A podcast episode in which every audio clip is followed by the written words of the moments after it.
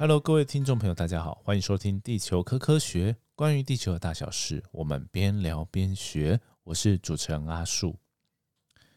这个礼拜，大家应该可以猜到阿树想要来聊什么了，就是聊地震啊。在上个礼拜，照理说应该是要更新啦，但是阿树想说，呃，地震的一些资料都还没有完全的结束，就是也不确定这个余震的状况。然后另外一方面就是阿叔上礼拜真的超级忙哦，大家如果有追踪阿叔的脸书，应该有看到我 PO 了一些我去上节目的，呃，包含电视哦，然后一些采访，然后还有广播节目嘛。对，那诶，我或许可以把它放在我们的下面资讯栏，然后大家有空可以去看看一部，就是张大春老师的那一那一集好了。对，那也算是一种 podcast 的概念嘛，毕竟是广播节目。好。那这个礼拜想说就来就跟大家聊地地震好了，就是池上这个地震。嗯，那这个地震呢，其实一开始我记得好像是礼拜六晚上吧。哦，先来了一个规模六点四哦，还有一个五点多的余震。然后六点四的那个地震就是地震完了，在国家灾害防救中心的。那个 line 我有加他的那个 line 哦，那他会在这种比较重大一些地震的事件的时候，就会自动出一些图。那其中有一个就是地质的剖面图，哦，他就把我们的台湾哈切一半啊，然后看那个东西向的剖面，然后呢把这个震源的位置画上去，然后画的位置就是在靠近中央山脉的下方纵谷里面。哦，就是纵谷里面靠近中央山脉的下面，地理位置大概是这样。然后呢，我它有也地底下画一个倾斜面，哦，我们可以称它为断层面。那这个断层啊，就是中，它现在大家会常在媒体上听到中央山脉断层或中央山脉构造，或者是玉里断层这些词啊。好，那在当初啊，就是在那个六点四规模那个地震。哦，它其实就画在地底下有一条，然后它好像算是没有直接通到地表的一条红线和延伸，刚好就是那个震源的位置。哦，那阿叔看到那张图，其实有一点觉得有一点特别吗？哦，你如果说认真的单纯以呃科学哦地质科学的角度或地震科学的角度还，是有一点小兴奋，因为它它的位置真的就是我以前在一些研讨会上面常常看到那些神仙大大们，就是学长啊或者是一些老师们哦，他们在争论哦在讨论的一个议题，就是那地底下有没有一个像西倾斜的构造？好，那这边刚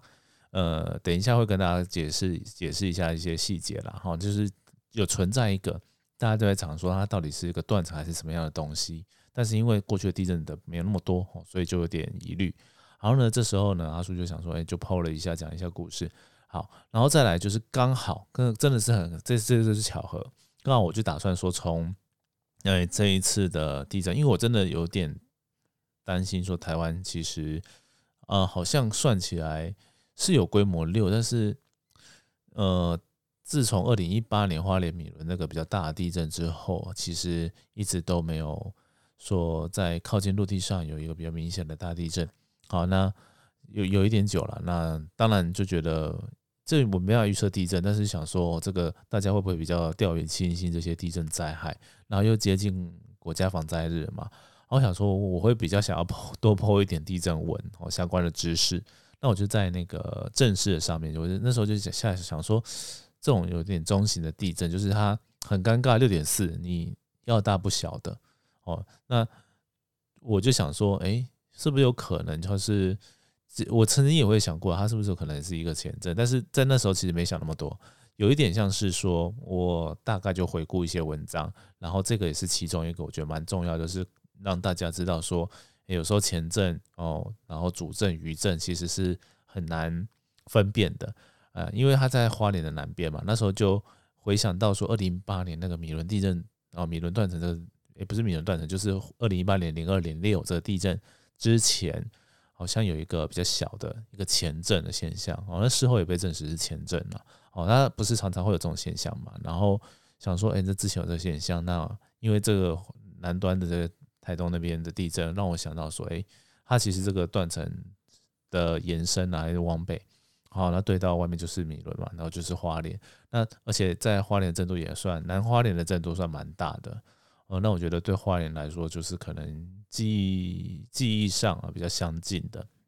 好，然后觉得是可能会有一些话题的，啊，真的。我觉得就真的是巧合，这要跟大家讲，我绝对没有想，没有什么预测能力，就是隔天下午就是发生的规模六点八哦，那从证据规模算是六点九九啊，那瑞士规模六点八的一个强震啊，那在池上，然后它也造成了，就是好像目我目前看到是之前看到是一个人死亡了，就是那个水泥厂那个哦，比较池诶不是池上那个是比较靠近玉里比较北边的那个。好，然后还有一个春日国小的其中一个小建物损坏，然后还有就是一些桥啊，有些哦高寮大桥等整个都断掉了嘛，然后还有一些桥有破损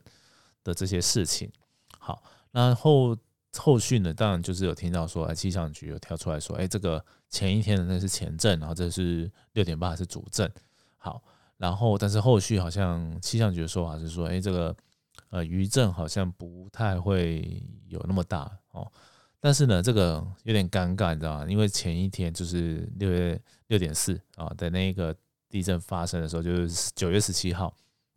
的地震发生的时候，其实那时候气气象局也只说哦哦，未来可能会有规模五以上的余震哦，那这个讲法就是很尴尬，你知道吗？就是你是讲讲明了它有，就是后续会是余震，也就是你隐含的那个是是一颗主震。那当然，大家就觉得很奇怪，就说：“哎，那你是不是早就知道它是一个把它认为是一个主震，你后来是改口的？”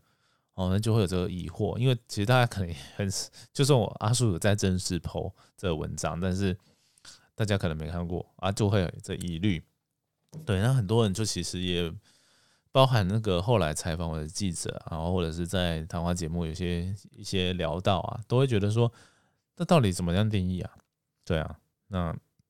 我这边简单跟他说，就是如果真的哦是被判定呃前证、主证、余证有这种序列的话，它通常都是事后啦，不可能你在某一颗地震你就可以认定它是什么，因为这等于就是你有预测的地震能力了嘛。所以简单来说这样，所以而且很多的东西是没有前证的哦，有就发展的科学史脉络。虽然我之前这个东西有在有些节目有讲过，但我觉得今天我们在我们的 podcast 我就。呃，完整一点来讲一下，好，就是主证到余证这个序列，啊，这个就从从在上个世纪末哦，上上个世纪末了，一九哎一八叉叉年，就快一九零零年左右的那个时间点，哦，那个 All Mori 就是大神博士哦，大森林的森哦，大森，听起来像讲话很大声没有？All Mori 啊，就是大森房吉哦博士，然后他。就是有发现这个定理嘛，啊，就是余震会随着时间慢慢的变少，然后也会变小，哦，它它有这个趋势啊，然后余震到现在也是有一定一个数学是可以表示出来的一个状况，所以这个算是一个科学家公认认知。好，那但是呢，某些地震可能真的会有一个前震，或者是我们可以说它是一个诱发主震的地震。其实大家对于这个机制。还有很多看法，很不是很确定。好，那对，那在这个情况下的时候，其实我们就很难说哪一个地震是前震嘛。好，那第二个呢，就是气象局刚好这一次哦，地震中心的那个主任的说法呢，跟呃有些学者不一样啊。像比如说台湾地震科学中心这边很多学做地震的学者就会说，哦，我们就去看这个九月十七号跟十八号这两个地震呢，第一个它在呃两个完就是。算是同一条构造带上，但是哎，两区不一样，那他们两个之间的关系，他也不认为算是有互相直接的关联啊，所以很，而且在九月十七号的地震完之后呢，它确实在那附近，在增央区附近、震源区附近的地震数量有在变小，然后也变少，它成了一个怎么讲，时间跟空间都很接近哦，然后一个。慢慢变小，慢慢变少，这个余震序列很明确。哎，它就是看起来是一个东西结束了，然后再下一个东西发生。其实它们的位置非常的接近，那它们之间可能也会有一些诱发关系。然后呢，但是有个问题就是他们两个规模就很尴尬，他们差不到零点五哦，差零点五，不对，差不了瑞士规模就差不到零点五嘛。那一般来说，这个有时候会被把它列为双主震或者是两个独立的地震，因为主余震有时候会希望就是会以它规模要差的够比较大哦，它它等于是余震。我们对于余震目前的看法就是它主震释放能量完之后，可能还有一些还没有。完全平衡的一个状态之下，它会慢慢的调整，然后去平衡。那通常哦，就是像我们哦呃，感觉呃屁股坐久了，想动一下嘛，就哎，然后动一下比较大的，然后之后呢就觉得哎好差不多，好不错，然后就越来越越。停下来哦，维持静止的状态 哦，就是上课听久了就会这种这种状态嘛，就是身体会抖一下啊，伸个懒腰什么什么的啊，有一下特别大的嘛，那之后应该就会越来越小，你会进进进入到 入定了没有啦，就是进入到比较稳定的状态啊，大概用这样来比喻的话，我不知道大家可不可以理解。好了，那大概就是这种感觉，那那就是就是他可能就是有个。主两个主阵的序列啊，目前是有这个看法，但是呢，有可能在同一个构造带上哦，大家可能很难想象啊，因为其实断层本来就会有一些分段的现象，然后有时候啊，因为分段为什么会有分段呢？就是它的表面上性质哦，因为地质的岩层啊，或者一些什么因素，它没有那么均一。哦，那可能在某一段性质相同的，它会一起动，然后呢，它到了一个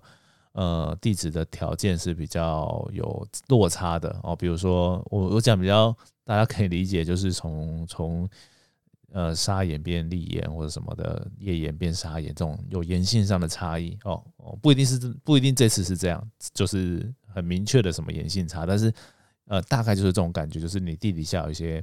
呃不不连续的东西，然后让它的呃，破地表的破，呃，地底下的破裂，它没办法继续延续下去了。哦，用专业的术语就是它没办法，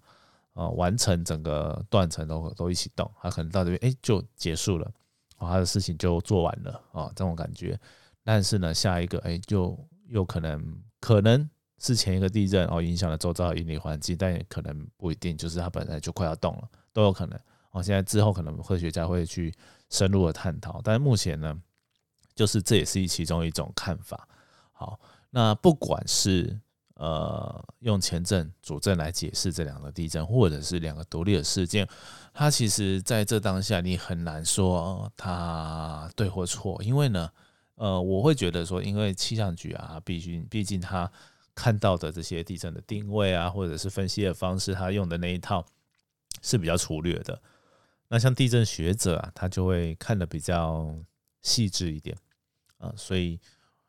通常就会有这种差异啊，就是你做的模型啊，哦，在看的呃视角，你是比较大啦，比较粗啊，或者是比较细节哦，我觉得这样可能大家可以比较能够理解这个差异啊。然后为什么会有粗跟细，粗比较粗粗略跟细节，就是很多很多东西你没办法在呃很快的地震。大家要预警很快，大家要速报很快，可能几分钟都要出来的这些地震资料，你拿去做分析，跟你花了几个小时，然后把地震波哦再去做更细部的分析，因为像地台湾地震科学中心，他们除了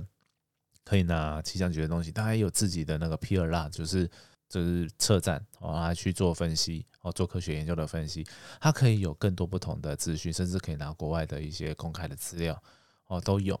那这样的结果呢，其实就跟气象局做的预估会有点不一样，因为目的不同嘛。一个是想要做科学研究，去了解这断层发生什么事；但从气象局局地震的中心的角度呢，它是赶快的告诉大家有个地震啊，震度有很大。哦，这两个完全目不同的目标呢。对，所以所以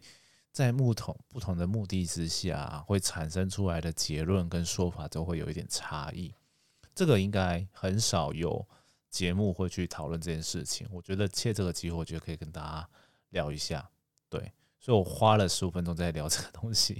都还没开始讲到中央山脉断层跟构造。对，但这件事情就是你可能真的是事后来说，比如说有一些像之前有说那种三日本有三一一地震的余震，然后它好像被取消，可能后来就不谈它是三一一的余震，因为它就是时间过得比较久，然后它的构造你不是很确定是不是有相关联的时候，有时候很难去定义。那甚至还有那个唐山大地震的余震，哎，四十四年之后还还有余震呢。其实这个也是有一些争议的说法，对，因为它真的位置又很接近的话，哎，好像是因为有一个说有一个呃简单的概念，就是比如说像唐山大地震发生的这些地方，它的地质的岩层哦，它是非常坚硬的，所以它在一个比较大的主震之后，它的余震可以持续非常非常多年，好。那到底有没有四十四年这么多年？那这个真的是有点考验哦，科学家的一个观点。因为呃，你看地震观测记录也才一百多年，还不到两百年。那你余震有四十四年的地震，那真的是很很难遇到啊，对啊。所以这个东西其实只能说，这个科学还在进展中，大家就是先去先去从了解的角度看，你先不要比说谁谁讲的对，谁讲的错。就是可能你就先去了解各方的论点，我觉得可能会比较好一点。好，对，就是不一定要针对错啦，真的，对，因为它是一个在进行中的科学，那可能也会有典范转移或者是一些不同观点同时存在都有机会。这个是第一段的部分。好。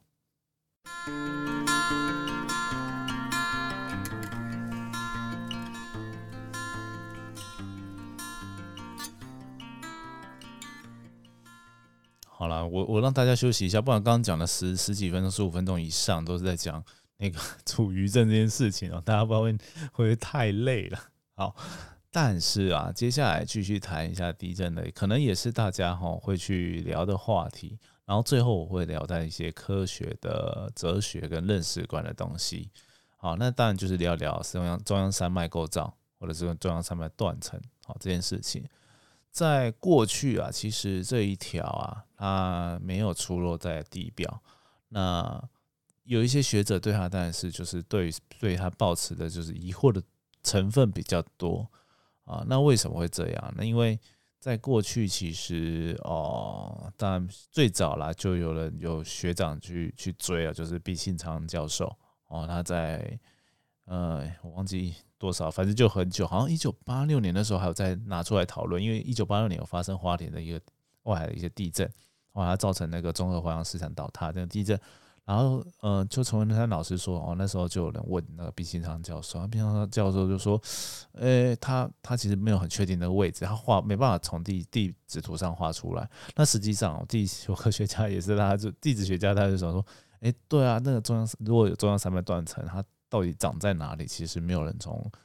那当时的人没有从野外调查中看到。那所以它就是一个存疑的东西，而且很早就开始被提出来，然后就开始后来有一些人就陆续有一些研究啦。好，那就就是研究到后来呢，大概是从我看到这个东西，大概是徐耀德教授，现在在台大徐耀德教授，他在呃零。零六年，二零零六年有有一些文章，还有把台湾很多运就是会有可能发生大地震的构造画出来，好像有画到哪一条，好，这是其中一个。但是那时候那个文那篇文章，它是从比较间有很多都是从间接证据去推啦，所以大家有点存疑。但是我后来我们看到那个台湾地震模型，甚至呃这个地震浅示，就是各个断层开始有做这些浅示图的工作的时候呢，徐浩德教授的研究。他就变得蛮重要的这个角色，然后当然还有很多其他的不同专业的教授。其实要做这种地震地质啊，他真的就是你有地球物理、地震的专业，然后还有地质学的专业都很重要。好，那这个东西呢，后来我在研讨会上，我刚刚前面有提到嘛，就看到很多学者都在争论、争议。因为呢，为什么哈？最主要就是近年来我印象中比较深刻，就是某一些分段有看到一些地震活动，然后呢，过去在纵谷华 靠华东重谷那一侧的，大家可能比较常听到就是重谷断层跟池上断南段就会叫池上断层，在这些地方呢，它有发现一些地震。啊，然后这些地震后来呢，它诱发了一些比较小的余震，它的余震分布呢，在现在我们说的中央山脉构造那里。好，那在这边跟大家就讲一下，在中央山脉的跟海岸山脉中间是纵谷嘛，那我们常常叫纵谷断层的这个断层呢，它在地底下呢就是往东倾斜，也就是说，呃，如果你在地表上画了线在纵谷里面的话，它的正阳有时候深一点，可能会落在海岸山脉上，就比较东边，好这样子，然后以空间几何是这样。那如果是呃我们现在说的中央山脉构造，它会在纵谷里面偏东侧，然后又向西倾斜，哎，西侧向西倾斜，讲错，然后在纵谷里面的西侧，而且向西倾斜，也就是如果那一个地方那个断层上面有发生一些断地震错动的地震的活动的时候，它的正央呢就会比较靠近中央山脉，好，就会变成在纵谷的东边跟西边两种，好。那在东边发生地地震的时候，哎，可能会诱发一些比较小的在西边发生，然后在比较南段呢，就是我记得忘记了更北段好像也有，就是玉里那一带或者是更南段，好，那有一些地方呢有发生过零星的比较规模五左右的一个地震，然后大家就觉得说，那看起来它的余震分布就是向西，然后像是有中央山脉断层存在。但是呢，这种地震有时候又会诱发 海岸山脉这边，就是纵谷断层那边，就这两个哦，其实大家一直理理不清的东西。好，那这个东西呢，就就真的第一个，我们从地表上上面看到资料不是那么的多。那等到这一次地震，它有开始有破裂，其实开始真的有看到比较多东西。好，那当然过去没看到，就是几个原因，譬如说，呃，它。在线周期就是前一次可能发生是比较没有人会在那边做地质调查的时候，对，有可能。那或者是以前的，比如说一九五一年的这个重谷有一发生一系列的地震，呃，那时候呢，就是大家看到的破裂的地方，哎，没有没有看到那个证据说有中央山脉构造，比较多就看到一些一些重谷方向的这边的断层，好，然后。这真的很复杂啊，因为我在讲一件事情，大家可能会被搞乱。比如说像二零一八年花莲米伦地震的时候，哦，现在那时候的研讨会有说到，跟后面的结论嘛，像地地质调中央地质调查所就有提出来说，呃，米伦二零一六二零一八年二月六号那个地震，它发生在比较深的地方，哦的构造，它是推它发生了之后呢，它产生的滑移啊跟。那些震波，它影响到了米伦断层哦，然后被传递到地表。对，那会不会说这个纵谷断层跟中央山脉这两两个断层，哦，它是不是互相之间有关系呢？其实科学家还有不同的模型 在待以验证，所以啊，这就很麻烦，就是有很多的争议。那阿叔在节目上呢，其实也有看到一些。呃，学者们要提出各种不同的看法哦。那在学术圈哦的一些个人的脸书啦，或者是一些在研讨会啊的讨论，其实大家都都有很多自己的坚持。好，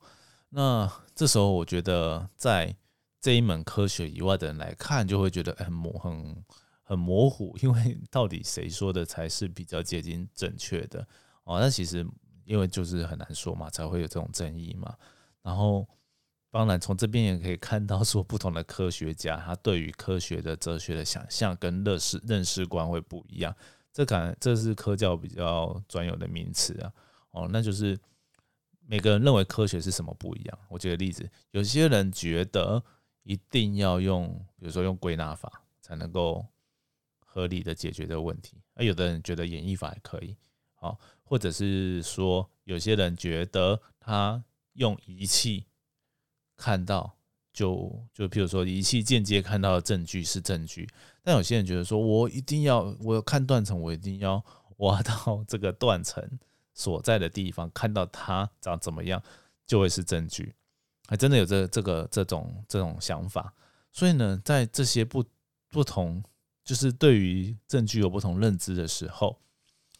就会有这些，有些人就觉得它存在，有些人觉得它不存在，有些人觉得它该画在这条线，有些人可能会觉得画在东边一点或西边一点，就会有这种差异哦。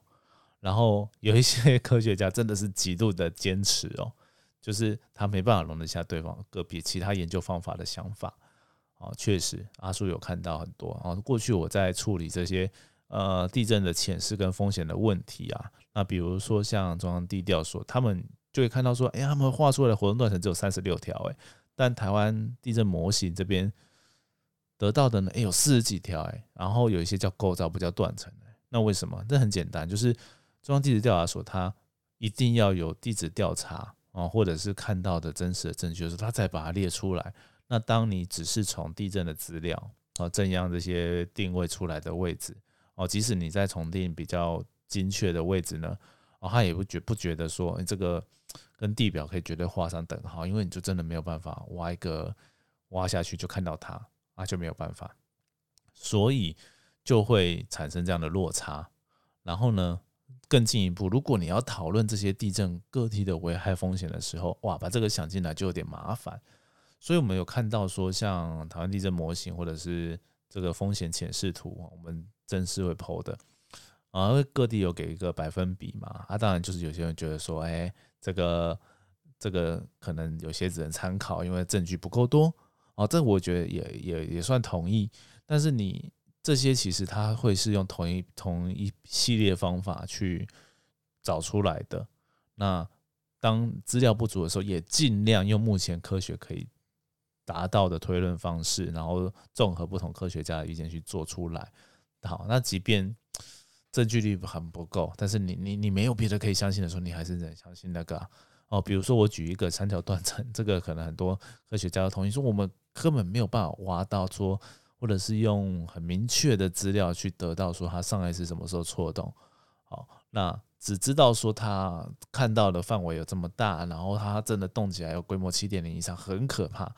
啊！但是他下一次在什么时候，真的是个问号哦。所以在呃台湾地震模型这边就画给他一个百分之六哦，那可能是用一些资料去重整出来，然后去做权重去加权出来的，好，就是没有办法的办法啦。嘿，就是这样。那他真的就比较那么低嘛？其实可能也也也很多人画问号。那我觉得讲问号这个也很合理。好，但是呢？就这个论点来告诉你说啊，三角课程就是被低估了，就很可怕。哎，我觉得就过头了，因为很多断层可能都有这情况。那你只讲一个的话，哦，那就就就就是没有办法帮助大家解决问题嘛。反过来，我还不如觉得说，比如说我如果大家很担心三角断层，好，三角断层，好，台北市这边，然后还会造成很大的危害，那就真的就把它的危害度给，它如果发生那样的灾害的时候，危害度算出来。好，那我就可以知道说哪一边重灾区，哪一边哦，就去就分配出来嘛。然后呢，跟这些比较有潜势成为重灾区的地方，好，我优先去动那边的房子嘛，去更新，就真的去做。好，再来呢，还有就是防灾的计划，就是这些重灾区它有没有办法被。即刻赶快的去救援到，你没办法更新没有关系嘛？但是我的救灾体系能不能在进去这些地方的时候不要被截断？那这个这个东西就是我觉得就可以讨论了，呃，就而且拿出来讨论就真的很有意义，然后也对政府可以真的有帮助了。对啊，